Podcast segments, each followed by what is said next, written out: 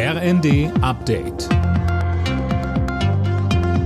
Stündlich neu. Auf den Punkt informiert.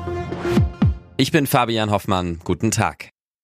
Nun ist es offiziell, Verteidigungsministerin Lambrecht tritt zurück. Das teilte die SPD-Politikerin heute mit. Kanzler Scholz will nun zeitnah über ihre Nachfolge entscheiden. Es gehe jetzt auch darum, die angekündigte Zeitenwende in der deutschen Sicherheitspolitik mit Leben zu füllen, sagt dazu FDP-Generalsekretär Bijan Djirsaray. Europa und die NATO gucken demnach jetzt ganz genau auf Deutschland. Vor diesem Hintergrund wird es aus meiner Sicht notwendig sein, eine Person im Verteidigungsministerium zu haben, die in der Lage ist, diese Herausforderung anzunehmen und vor allem diese Herausforderung zu schultern.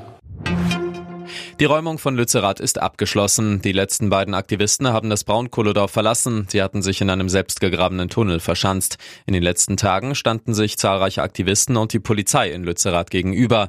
Grünen-Chefin Ricarda Lang weist Kritik an ihrer Partei dabei zurück. Wenn wir Grüne nichts getan hätten, wären Lützerath und fünf weitere Dörfer abgebaggert worden. 500 Menschen, die dort leben, wären umgesiedelt worden. Was haben wir rausgeholt in dieser Situation? Die fünf Dörfer werden erhalten. Die Bewohnerinnen bekommen die Sicherheit, in ihrer Heimat bleiben zu können. Und vor allem steigen wir im Westen bis 2030 aus der Kohle aus. Die Polizei in Italien hat den meistgesuchten Mafiaboss des Landes festgenommen. Der Chef der sizilianischen Cosa Nostra, Matteo Messina Denaro, wurde in Palermo verhaftet. Denaro war 30 Jahre auf der Flucht. Wegen Mordes soll er eine lebenslange Haftstrafe absitzen. Im schweizerischen Davos diskutieren von heute an hunderte Politiker, Firmenchefs und andere Prominente beim Weltwirtschaftsforum.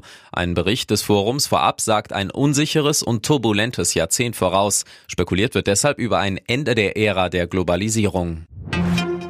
Milde Temperaturen und Schmuddelwetter, so sah vielerorts der Winter in letzter Zeit aus. In dieser Woche ändert sich das aber wohl, denn laut deutschem Wetterdienst wird's wieder kälter und es fällt in einigen Regionen auch Schnee. Alle Nachrichten auf rnd.de